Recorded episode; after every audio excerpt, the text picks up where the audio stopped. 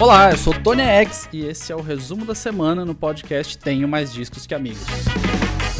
Rafael Teixeira, essa semana, rapaz do céu, é a pior semana desde o começo da pandemia pra mim. Não sei pra você, mas cara. É mesmo? Mas por quê? Agosto. De, de rotina, é isso? É, é. Tá batendo mais forte, mais coisa pra fazer. Agora o tal do novo normal é digital, todo mundo quer estar tá aqui de alguma forma. É. Não, e foi o que a gente conversou semana passada, né? Ser produtivo é ótimo na quarentena, pô, você fica, minha cabeça tá ocupada, vou trabalhar, vou me jogar em mil projetos. Até que a gente percebe que a gente se jogou um pouco demais, né, Tony? Exatamente. É, a carga de trabalho aumentou bastante. É, aumentou mas... bizarramente. Mas enfim, né? A gente nem pode reclamar porque tem gente que tá é, proibida de exercer sua profissão, né? Então, Exato. Que é uma coisa, uma situação muito triste. Então a gente. Então podendo trabalhar de casa, né? Com toda a segurança, somos é... privilegiados, sem dúvida. É verdade, é verdade. Nem, não dá nem pra reclamar. E a gente dedica sempre e sempre está tentando fazer coisas para que a gente consiga ajudar essas pessoas de alguma forma, trazendo notícias, compartilhando material, compartilhando projetos, porque músicos, artistas e principalmente a galera do backstage, cara, é muito triste ver o que está acontecendo. Inclusive essa semana que passou teve uma manifestação bem legal, né?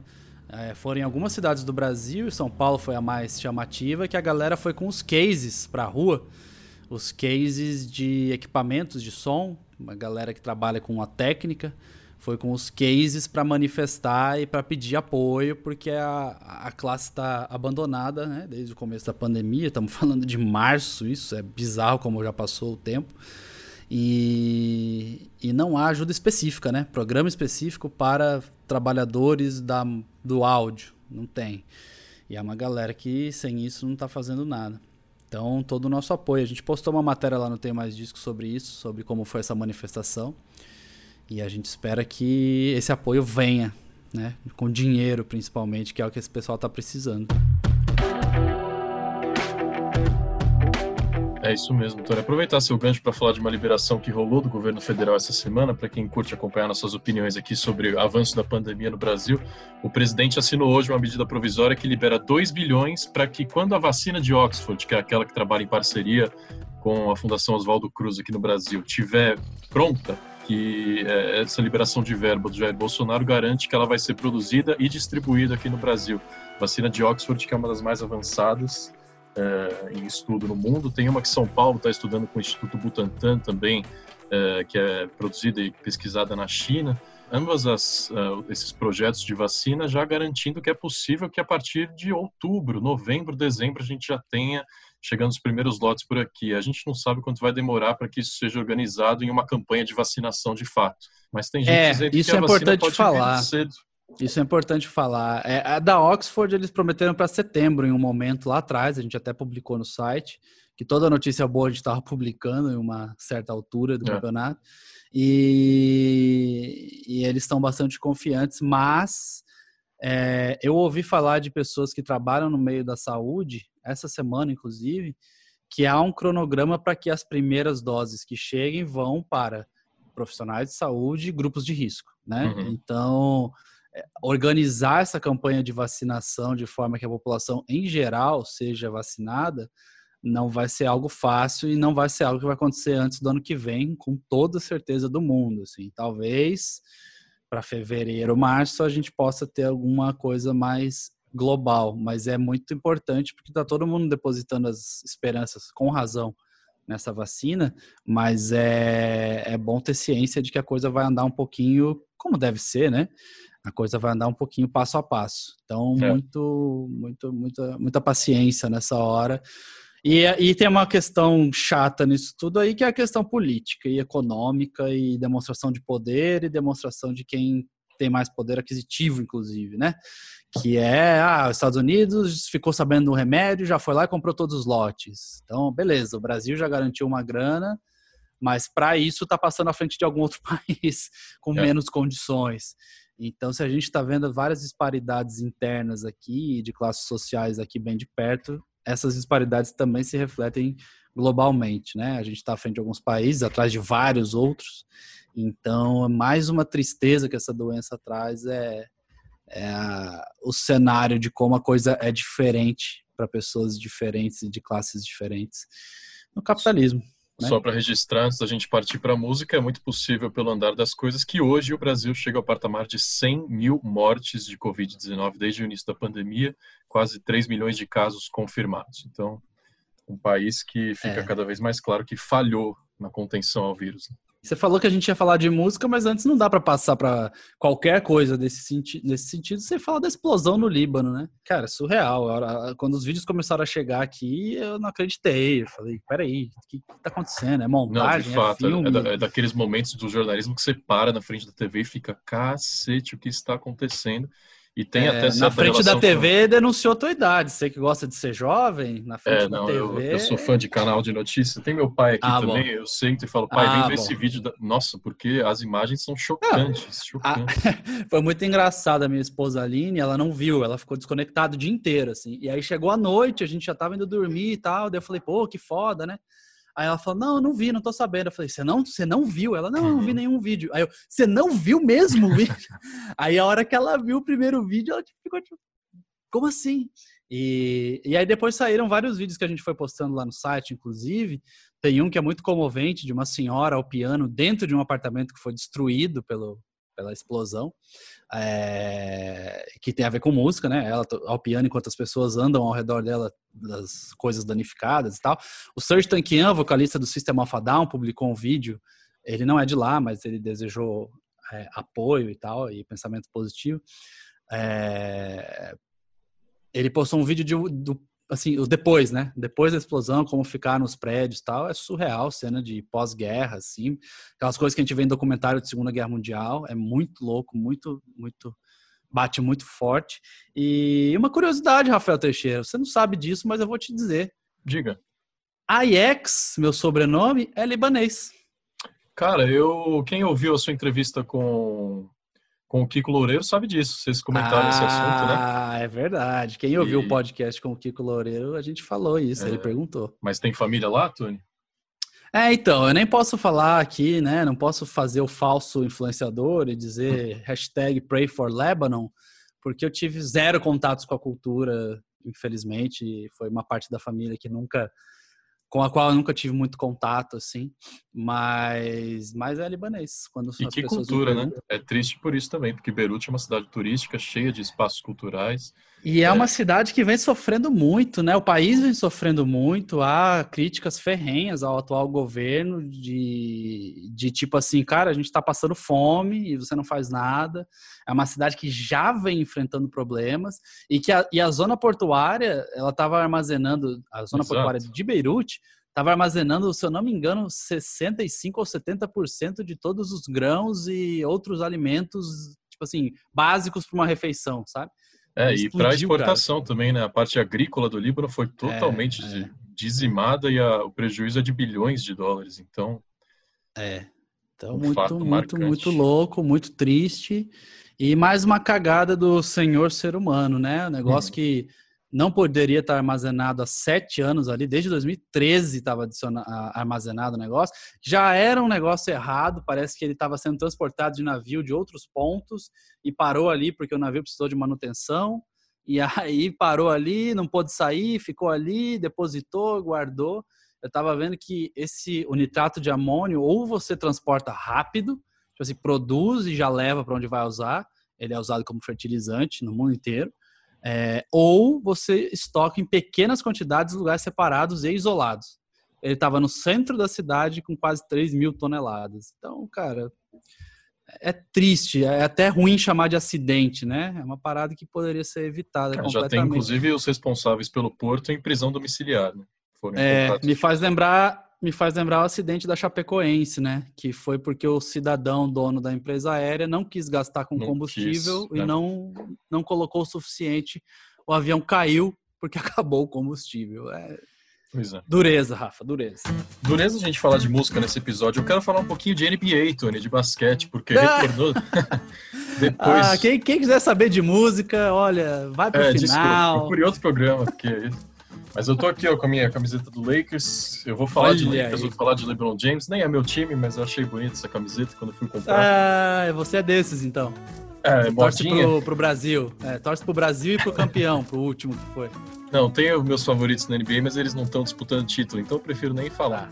Vou falar tá do Lakers, que é, o, que é o líder, e tem o líder né, do basquete americano, o maior jogador da atualidade, LeBron James, que essa semana respondeu a essas declarações ridículas de Donald Trump, presidente dos Estados Unidos, porque a NBA retornou, mas retornou uh, principalmente da parte dos jogadores, associação de atletas e dos treinadores, retornou com muito medo de tirar, desviar o foco de questões importantíssimas que estão sendo discutidas nos Estados Unidos. Uma delas é a própria eleição, que vem em novembro, que pode tirar o Trump do poder, e a outra são as manifestações antirracistas, né? E grande parte dos jogadores da liga são negros, então é, eles preferiram encontrar formas de retornar com o esporte, mas com manifestações por justiça social. Então, é, por exemplo, na hora do hino nacional, antes de começar as partidas, os jogadores ajoelham e fazem um, é, um gesto, uma simbologia to toda antirracista, que foi um gesto adotado. Está é, escrito Black Lives Matter gigante no ginásio. A quadra, né?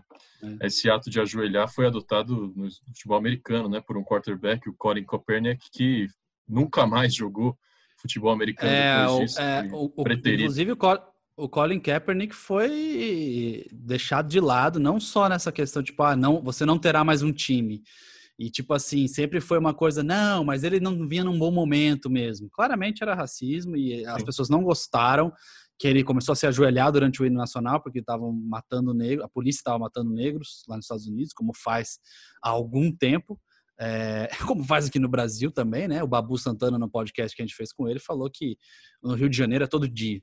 É, e o Colin Kaepernick foi, cara, pra, não foi banido oficialmente, mas é como se tivesse sido. E agora, anos depois desse, desse gesto dele, é, todo mundo está repetindo. Inclusive o LeBron James, depois de um jogo, ele falou: Cara, eu espero que a gente esteja fazendo o Colin, deixando o Colin orgulhoso do que a gente está fazendo, porque foi ele que começou sozinho lá atrás e foi deixado de lado. Porque. E as pessoas vinham com a, a, a desculpa burra, né? De falar: Não, você está desrespeitando os militares que lutaram pelo país nas guerras. Cara, ele não estava desrespeitando ninguém, ele estava aproveitando um momento de maior atenção para fazer um protesto silencioso, sem xingar, sem criticar, ele simplesmente se ajoelhou. E parece que essa, essa mentalidade está diminuindo, ainda bem, porque inclusive o Donald Trump cada vez cai mais nas pesquisas eleitorais para a eleição e inclusive está tramando para que as pessoas não votem Rafael Teixeira. A ah, é? estratégia é? do Partido Republicano agora é tentar proibir os votos à distância, que os Estados Unidos têm faz tempo, tá? Voto à distância, tipo, cada estado tem uma regra lá, mas vários estados podem você pode colocar no envelope e mandar teu voto. Isso já é, faz tempo. Ele quer não ter isso porque ele sabe que ele vai, que grande chance dele perder. Então ele está tentando lutar de forma de, de, mexer no sistema eleitoral. Então o buraco está bem mais embaixo esse ano, vai ser dureza. Uma notícia musical, Rafa, que sempre dá muito o que falar, é o tal do playback, né? O tal do playback não é fácil. E tem gente que realmente fica muito puta quando rola playback em show, com razão. E playback né? não assumido, né? Pior ainda, aquele que É, tá exato, exato. E um, e, e um cara que falou sobre isso recentemente foi Scott Ian, guitarrista do Anthrax, uma banda famosíssima de heavy metal.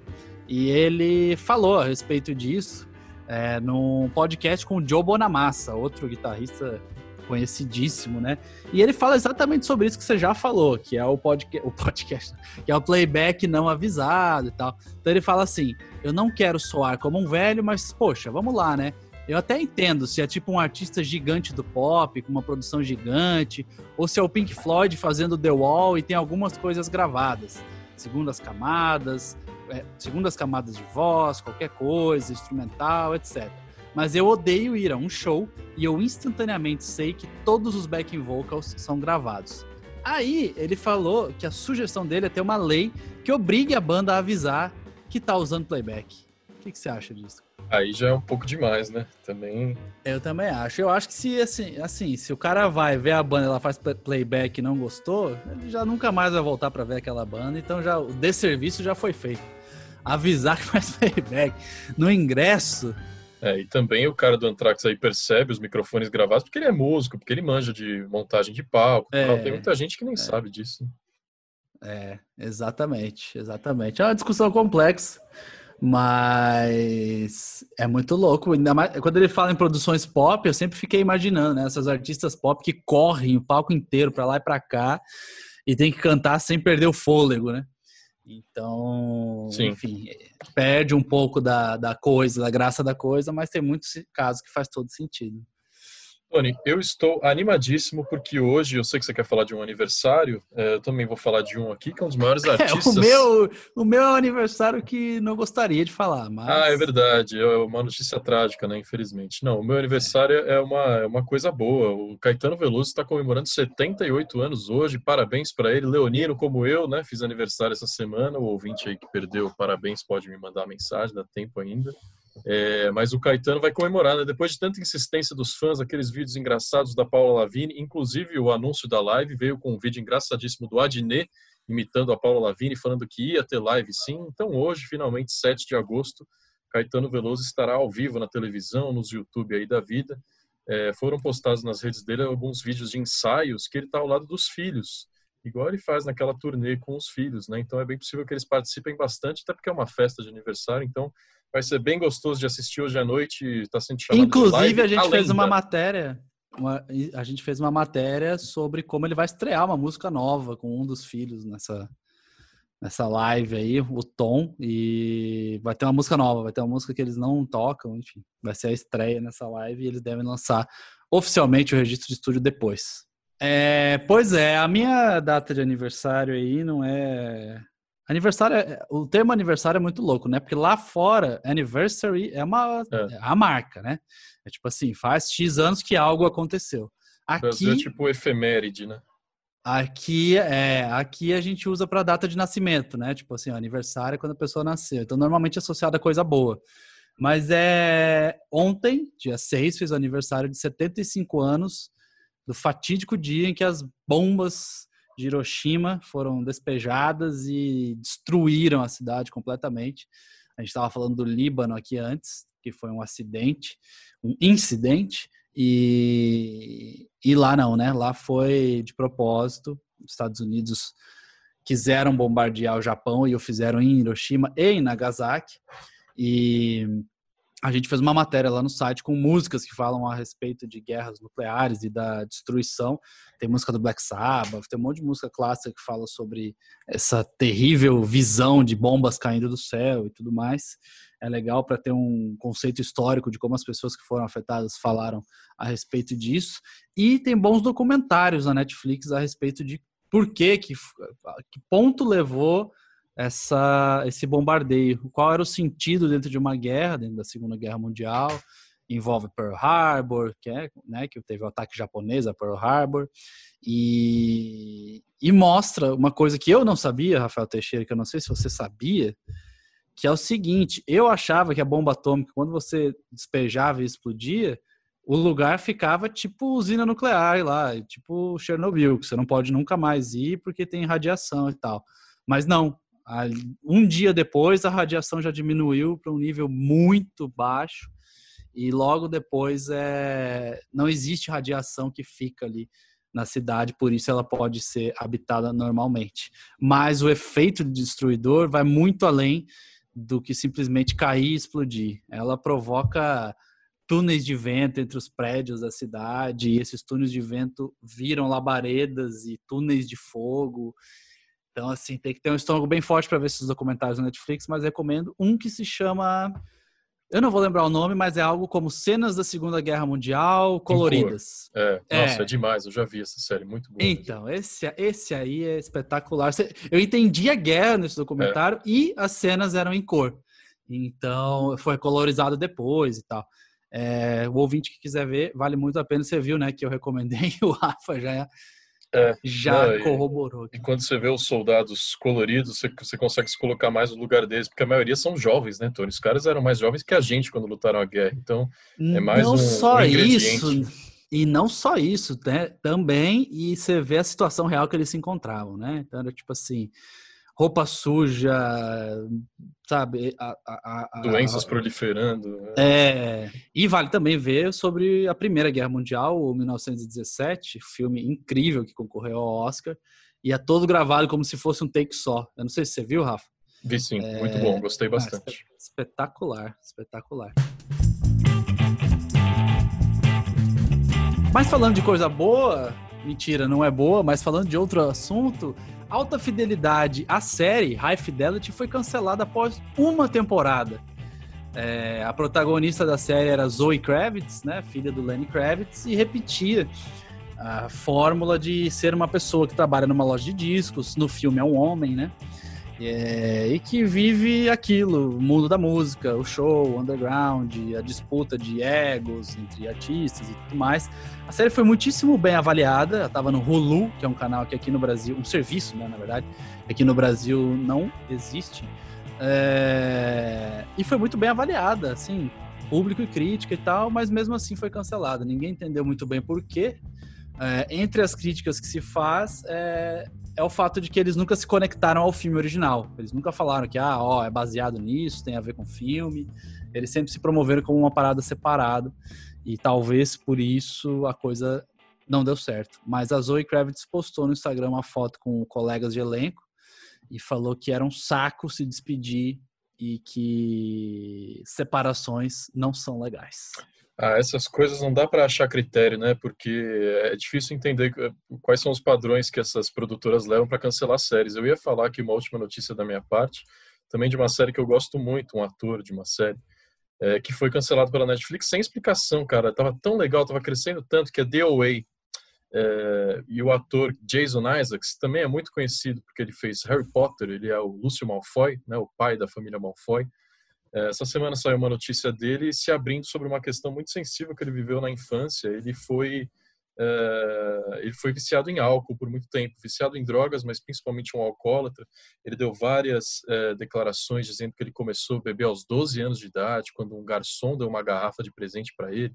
Ele bebeu no banheiro de um bar, depois se machucou todo na calçada e revelou também que já faz vários anos que ele está sóbrio e deu vários detalhes de como foi essa batalha, inclusive porque hoje ele luta para levar conscientização principalmente aos jovens, né? Porque a umidade realmente que muita gente começa a beber e em algumas situações acaba saindo de controle. Então foi bem legal essa aparição na imprensa do Jason Isaacs essa semana, Tony. É, a gente postou lá no Tem Mais Discos. Falando em série, eu queria deixar aqui meu registro de que com anos de atraso eu comecei a ver Community. E essa série é maravilhosa. É, uma eu comédia. eu também não criei coragem ainda, mas. Cara, apareceu na home da Netflix ali, sabe, sem querer, tava. É. Tô cansado. Não, mentira, não tô cansado. É, eu preciso deixar de ver Friends, que eu já vi pela quadragésima nona vez inteiro, todas as dez temporadas, e eu não tô brincando. Realmente devem ter sido 49 vezes. E aí, toda hora do almoço aqui, a gente liga um episódio de Friends. Mas agora estou vendo Community que, cara, tem um elenco maravilhoso, né? Assim, tem um elenco. Eles juntaram pessoas que tinham poucas chances de dar certo e, ao mesmo tempo, criaram um ambiente na narrativa dentro da história que é justamente isso: pessoas de backgrounds muito diferentes que se encontram numa community college. Que lá nos Estados Unidos é meio que assim, é vista como a faculdade para quem não deu certo, né? Hum. Faculdade para quem tem quem é mais velho e quer fazer alguma coisa, ter um diploma. É, eles falam, fazem muita piada com isso na série, inclusive. E, cara, tinha o Chevy Chase, de Férias Frustradas, tem o Donald Glover, o Childish Gambino, né? E, e ele contracena com um cara que é... A, todos os finais de episódio são os dois, o Donald Glover e esse outro cara que eu preciso olhar aqui o nome dele, mas é ele interpreta um, um uma pessoa de é, ascendência árabe e que tem um leve autismo, assim. Então ele é sempre o cara meio desconectado, mas ele tá sempre sabendo o que tá acontecendo, ele é mais esperto que todo mundo.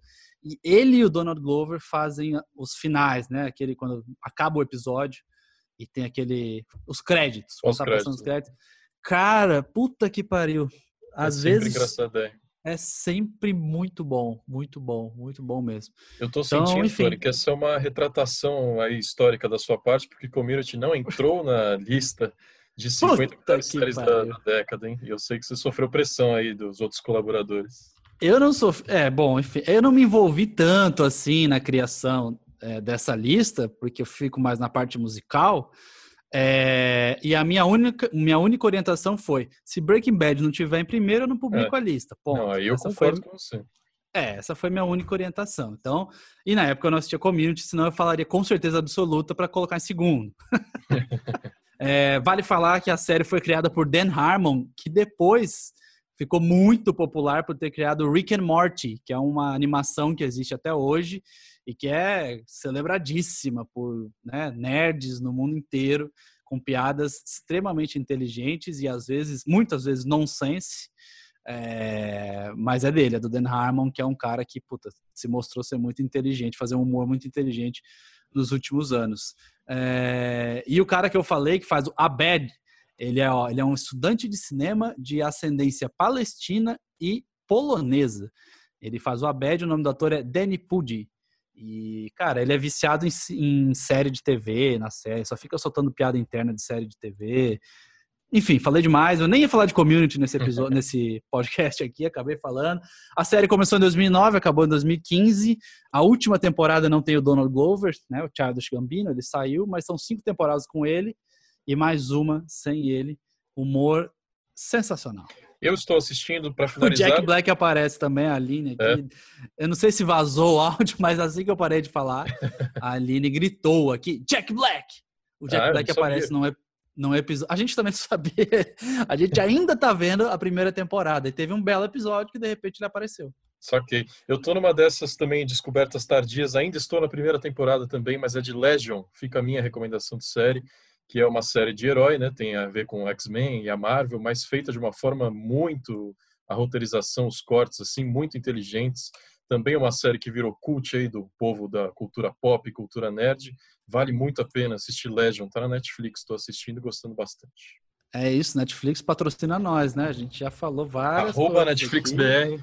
Hashtag publi, hashtag ad. Rafael Teixeira, a gente não vai terminar esse programa sem falar sobre é, o Dia do Rap Nacional, que foi virou lei agora, ele é comemorado. Ontem, dia 6 de agosto, foi o Dia do Rap Nacional e a gente fez uma lista lá no site com 15 rappers que você deveria ouvir. E muito legal porque a gente conseguiu aspas exclusivas de algum, inclusive uma, uma declaração exclusiva de Ed Rock, lendário rapper brasileiro, que serviu como mentor ali. A gente pediu para vários rappers falaram sobre, falarem sobre o momento do rap nacional e ele falou o que, que ele vê, o que, que ele enxerga da nova geração, o que ele enxerga do futuro. Então entrem lá no, no Tema Disque Amigos, tem uma matéria com uma lista sobre rap nacional, dia do rap nacional, e tá muito legal para conhecer novos artistas, certo?